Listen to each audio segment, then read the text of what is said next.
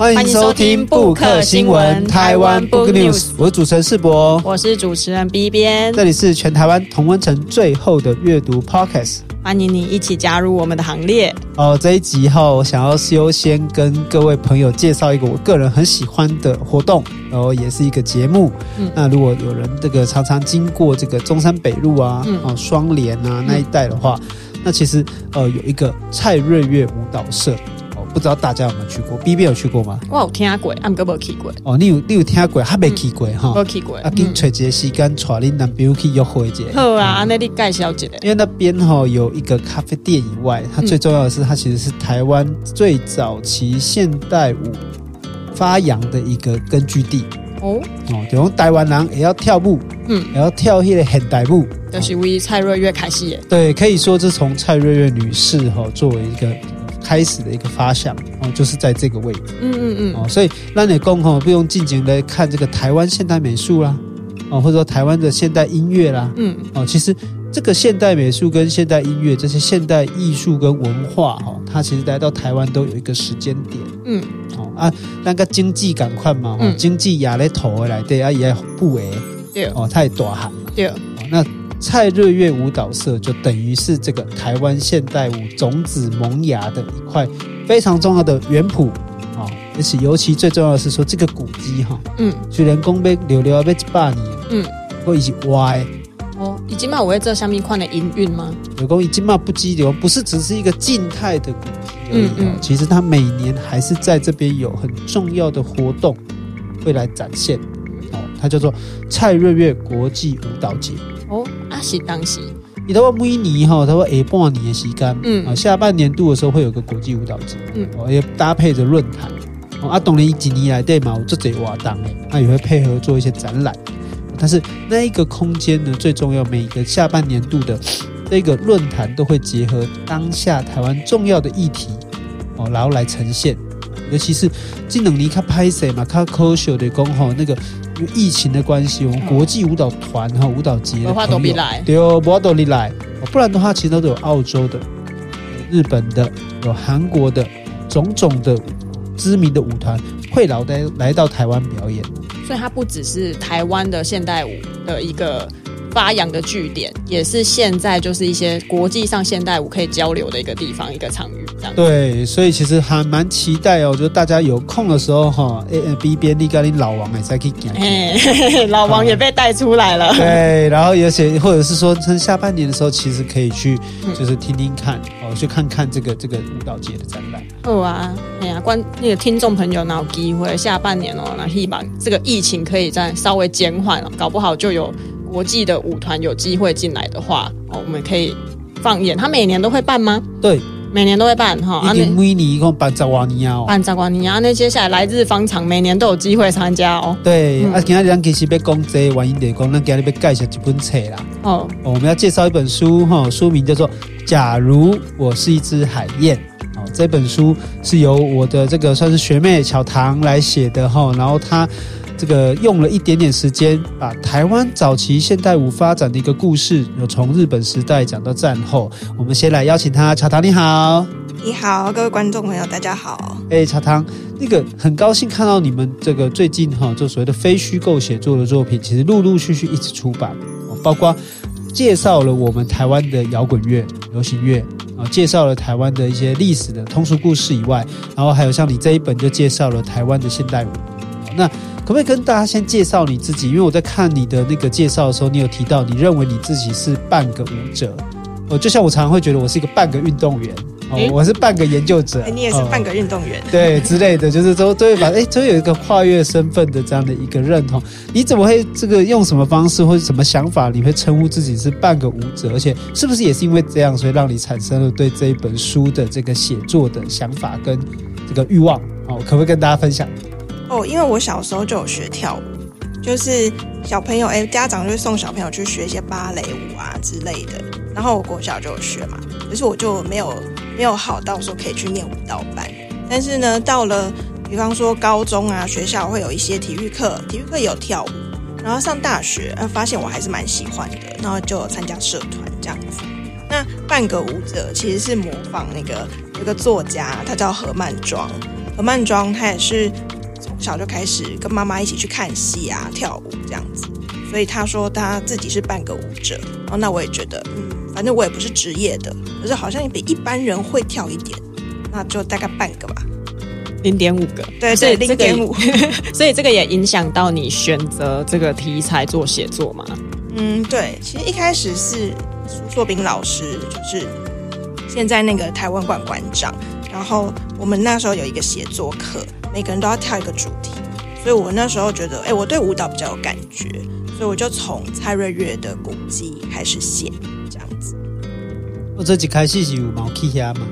哪一个？毛也有去那个蔡瑞月舞蹈社的那个古迹来开始书写，作为你这个一一系列创作的一个发端。对对对，我们那个时候那个课程哦，就是。全班十几个人，然后老师还带我们去校外教学，就很难想象研究所还有校外教学。然后我们就去大道城，还有艋舺，所以还有导览哦，专人导览帮我们介绍说啊，这个地方有什么历史，有什么故事。然后每个同学就导览完之后就挑自己想写的东西，这样子。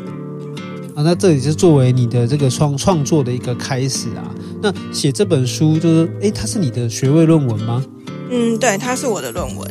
所以等于是说，在创作研究所的过程中，哈，一边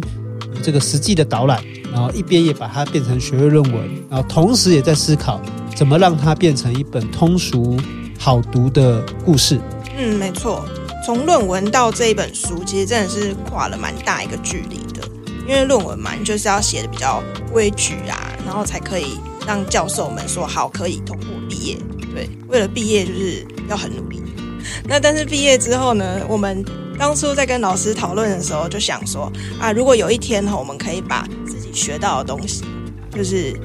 让一般民众、一般社会大众都可以去理解哦，原来台湾还有这么多精彩的故事，那一定很棒。所以呢，毕业之后我就开始改写这个论文。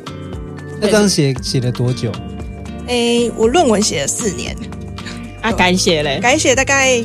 诶九个月吧。哇！所以其实也是花了很大一个功夫哎，光是论文写好到改写就又再花九个月的时间。没错没错，所以他现在读起来是完全跟论文是不一样的吧？完全不一样。就是一开始我也是抓不太到要怎么讲故事，是我的编辑，就他也是学长，那编辑跟我说，你只要想说你跟一般人要怎么的讲说，哎，我认识蔡瑞月哦，然后呢，他有怎么样子的很棒的作品，就好像是在跟大家说故事，用这个背靠就可以了。我在问马奇这经验就红湖诶啦哈，因为其实前几年我在这个从这个介绍史明先生以来哈，其实一直在做这样的工作哦，因为要面对一个一百零三岁的老人哦，他要怎么把他的生命故事说给大家听？那我就印象中，其实几乎可以说从二零零九年、二零一零年访问他以来，我大概都会传接朋友去。那我要怎么跟这个朋友介绍这个人？我就开始学习怎么这个我们叫这个通译。哦，或者是翻译哦，也可以说是超译哦，就是说用各种不同的方式，让这个年轻世代可以跨越这个时间跟空间的鸿沟，可以去认识这个事情哦。那尤其是说，我听你这样讲，论文的书写很不容易，而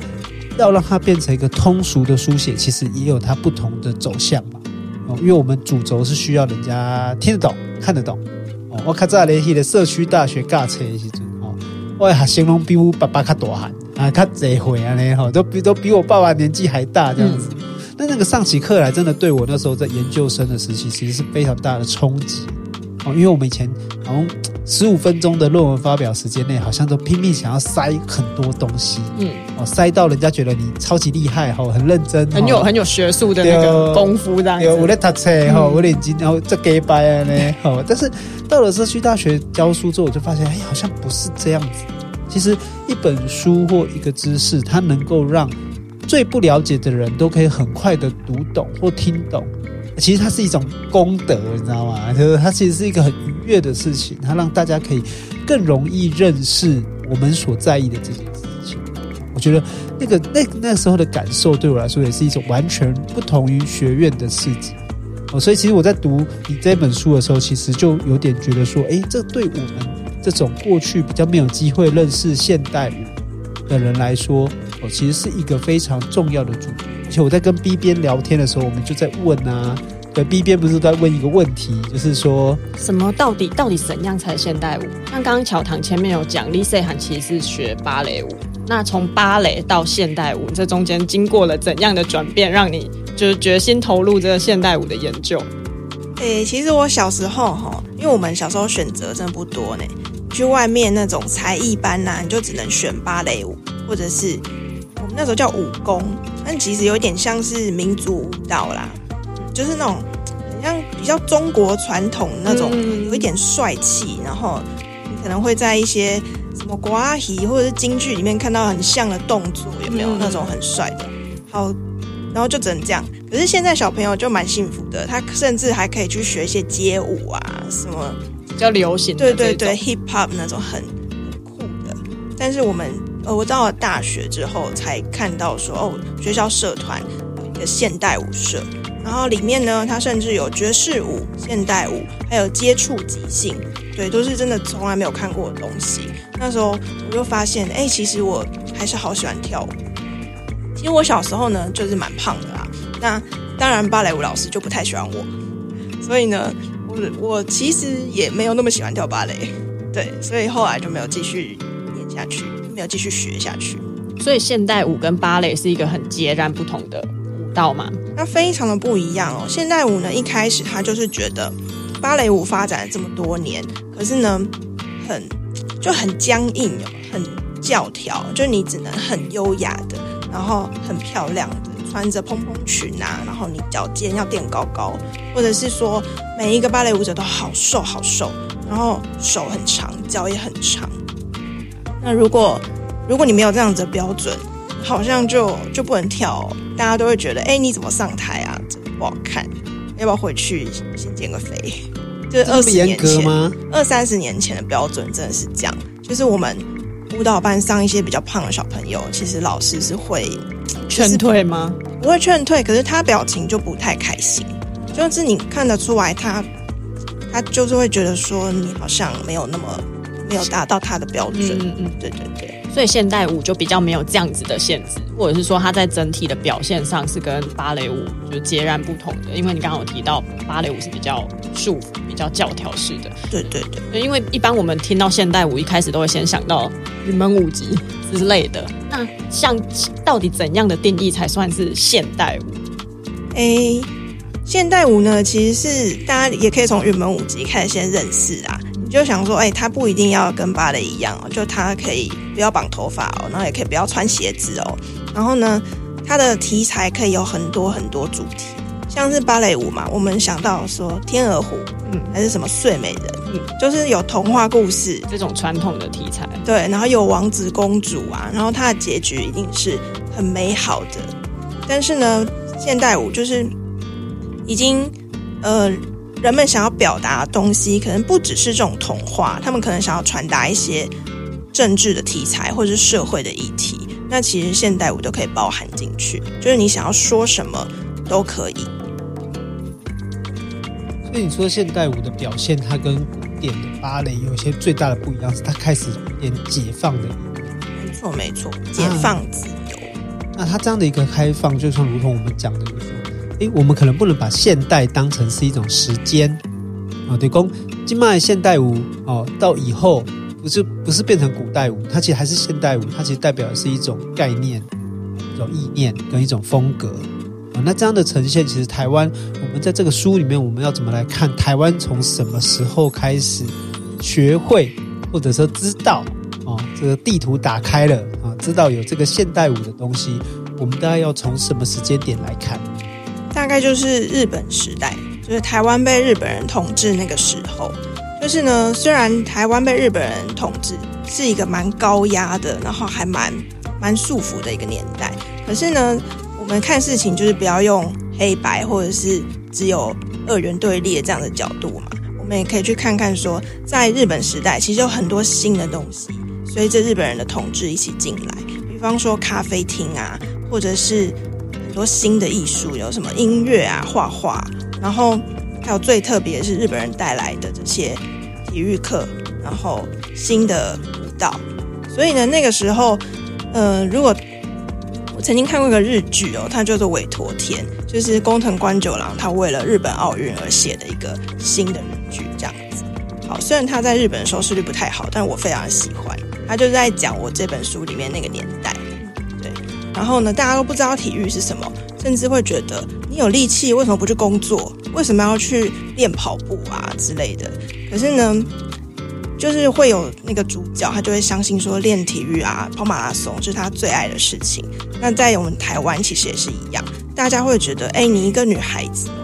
为什么不去好好的，比方说缝衣服啊，或者是做一点家事啊？你为什么要去动来动去？对，那个时候的台湾其实是很不鼓励女孩子去那种 K 卡档去玩的。而且有一种抛头露面的感觉在外面，因为我看书里面也有写到说，台湾第一个要去，哎，那是台湾的朝鲜的第一个要去跳舞的那个，也是受到他爸爸的阻挠，就说你你作为一个哎类似像千金小姐这样子，你怎么会去选择要去跳舞，在外面抛头露面，然后就像你刚刚讲的 K 卡当球这样。对，没错。那在朝鲜那个时候呢，他们也是觉得，哎，跳舞就是妓女在做的事情，因为他们只知道。呃，妓女在那个吃饭喝酒期间会跳舞，这样子类似娱乐客人的这个方式。对，对，对，但其实从欧洲啊、美国啊，他们这些新的艺术、新的思想也传到亚洲来，他们才发现说，哦，原来跳舞其实也可也是可以一个一个表达你的情感、表达你的思想的方法。那严格说起来，它是一种不同的语言啊，就像。雕塑家用他的那个雕塑工具在石头上面敲敲打打，然后打出来的艺术品，它也是一种语言。那人啊，在舞蹈家在跳舞的动作的表现上面，其实也是一种语言。而人在这个社会的发展过程中，也是在学习不同语言的这个进化，或者不同是不同语言的转变。那在这过程中，我就想到那个，你们有看过那个电影纪录片？哪一部？叫做《跳舞时代》。哦，有有有，这个我论文很重要的一个，一个材料。对对对。哦，那当然，从我们现在的角度来看，它应该算是一个有点年代的纪录片。可是我那时候在看的时候，其实就觉得有几个趣味的地方。就其实，哎，虽然叫做跳舞时代，可是里面其实讲了蛮多的是唱歌啊，其实是在讲流行歌啊。所以巧堂这本书其实补完了，补充了到底为什么要叫做跳舞时代？这个那为什么台湾人那个时候开始跳舞这个部分？那第二个部分，我觉得比较有趣的是说，诶，跳舞时代那一个作品里面，其实就在写说，好像虽然我们过去都意识到，也理解到台湾在日本统治时期有很多这个殖民统治剥削的层面存在啊，但是跳舞时代好像也呈现出了殖民地社会的一个现代发展，或者殖民地社会的一个资本文明的发展，所以跳舞时代这个纪录片，我们就带出了我们过去所比较。陌生的殖民现代性的一个问题，也就是说，殖民统治，然后跟现代化发展，它是其实是一个社会发展的不可切割的一体两面。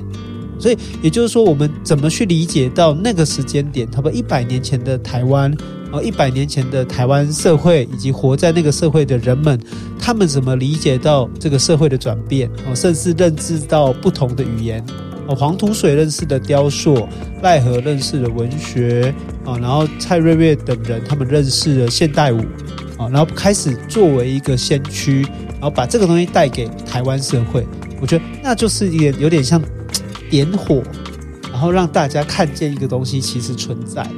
或者说原来我们可以这样子去呈现或展现生命。我觉得是这一本书，就是你从这个日志写到战后一个蛮重要的一个关键。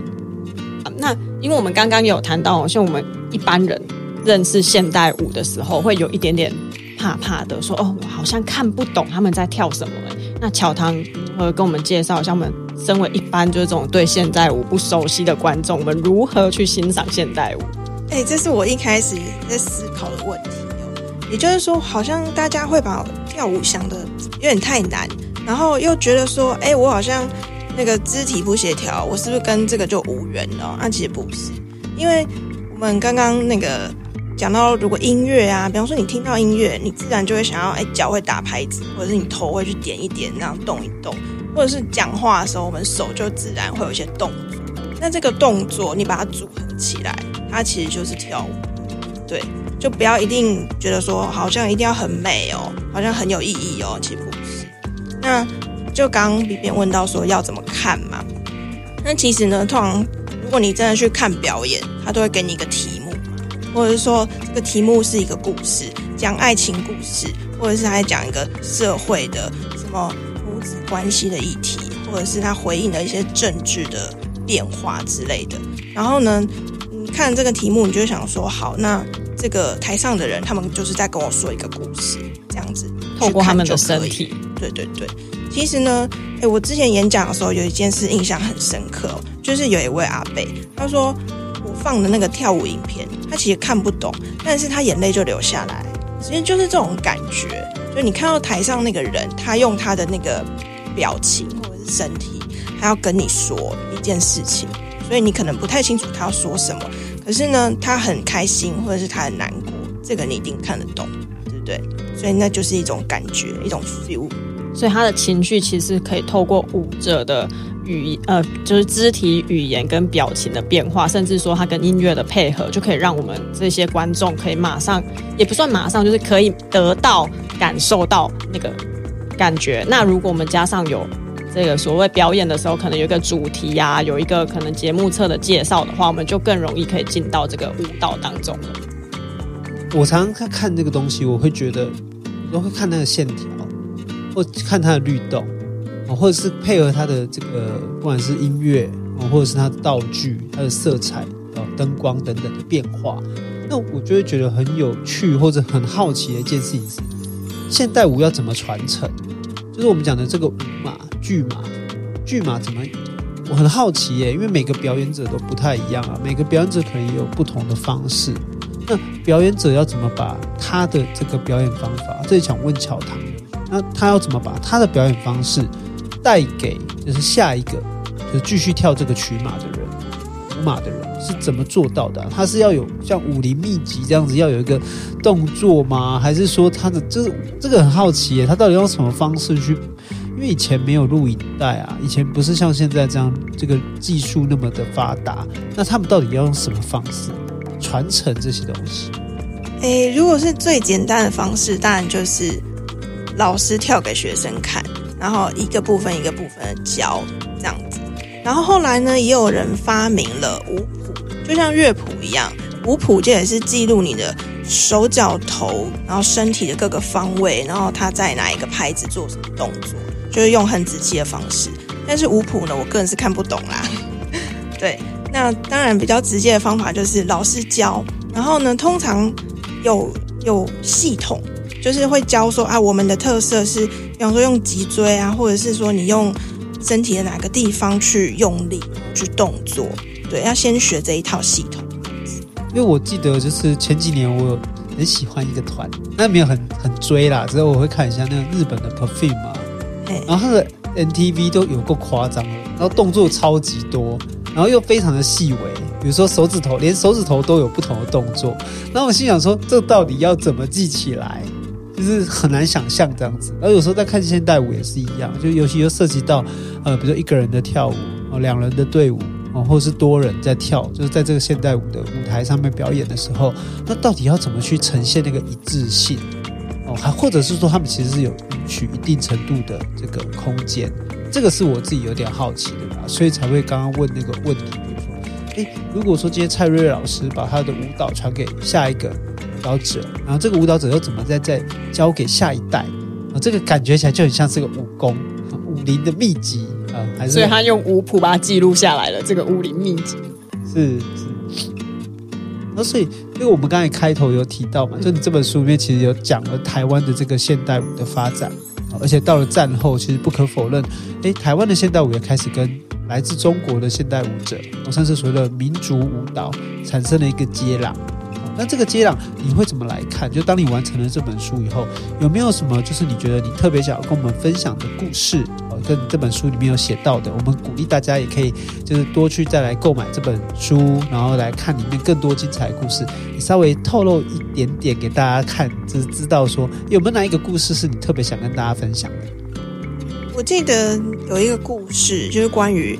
苗女弄杯这个民族舞，它的故事我觉得还蛮有趣的，因为听起来很像假新闻，怎么被做出来？那以前没有假新闻啊，但是呢，就是蔡瑞瑞他们那时候必须要编很多中国，然后才可以去参加那个民族舞蹈大赛。好，但是呢，这些台湾人哦，根本没有去过中国。然后呢，那个时候，呃，国民党政府也是跟那个中国政府那边完全切断联系嘛，所以你根本没有材料。所以那要怎么编呢？就是靠一些，比方说图书馆啊，或者是说，哎，谁家里有一张唱片，然后他们就编这样子。或者是有些人他，我会唱我们家乡的民谣，然后就用这种一点点、一点点的资讯，然后再加上自己。呃，我音乐课学过了一些编曲或者是什么一些类似的方法、节奏的方法，然后就开始编组政治。所以呢，苗女弄杯其实他现在还是有在一些学校里面的民族舞蹈课可能会教。然后呢，大家可能都以为说哦，苗女真的喝酒，然后喝酒玩开心开始跳舞，但其实没有，因为这个这个舞的它来源其实是湖南，就那音乐是湖南人。然后呢，这个编舞的动作其实也跟苗族没有什么关系。对，对，就是如果我们去苗族人面前表演苗女弄杯，他们，他们会觉得莫名其妙的。他们说这什么？这大概跟这个去泰国说要点月亮虾饼，哎，对，一样的意思，或者是打抛猪里面加九层塔之类的。那其实这也是可以看出说，这里面透露出一个讯息，其实是战后的想象的中国性啊。啊，就是说我们在战后的台湾社会，其实试图去创造一个中国。但是这个中国形象，其实严格说起来是战后的想象啊，是透过各种元素去拼贴出一个新的对于中国的期待，或者是一个预想。这个预预想是不是真实，可能就不是当时讨论的重点，而是它可能符合的这个意识形态。所以最后想要请巧棠，要不要跟我们介绍一下有没有值得大家去欣赏的舞团或者是现代舞表演？时间有限，把握机会。哎，我最近呢受邀去看那个云门的演出，然后因为林华明他现在退休了嘛，那这个接棒就交给了郑宗龙。那我觉得郑宗龙真是一个很厉害的编舞家，他比较贴近年轻人，因为他本人也比较年轻。然后呢，他编的舞也是比较靠近自然的。最近疫情啊，然后呢，大家会觉得说，哦，原来自然或者是生态环境对我们这么重要，所以呢，他编的那支舞就是一个带领舞者去爬山。然后让大家感觉说自然是什么，然后就回到排练场里面编出了一支这样子，好像舞者们都是森林里的一些小精灵，然后他们在舞台上表演一个森林给你看，然后又或者是说我们明哎今年嘛，今年两厅院它的新节目叫 TIFA，TIFA 就是国际艺术节，然后里面有布拉瑞扬舞团，其实我自己也非常喜欢，他们在台东就有一个舞团这样子。就很难得说，在台北以外的地方能够有现代舞团，而且呢，他们全部都是让原住民的孩子一起来学，然后专门去发展他们原住民的那些身体啊，然后原住民的一些传统跟现代融合的新的肢体语言这样子。好，我们今天很高兴邀请到草堂来跟我们分享他的著作《假如我是一只海燕》哦，这一部是其实在谈台湾人身体自由的追寻史。好，那有任何问题或者想推荐什么书，一起来节目聊聊，都欢迎到我们布克新闻的 IG，然后或者写信给我们。我们的 IG 是台湾 Book News，我们信箱是台湾 Book News at gmail.com。啊，感谢你的收听，我们下周再见，拜拜，拜拜。本节目由 Reimu 读墨电子书、KK 书与布克新闻台湾 Books News 联合制播。Reimu 是台湾最大的繁体中文电子书，KK 书是 KKBOX 集团推出的全新知识聆听服务，十五分钟为你说重点。布克新闻与你继续爱读一万年。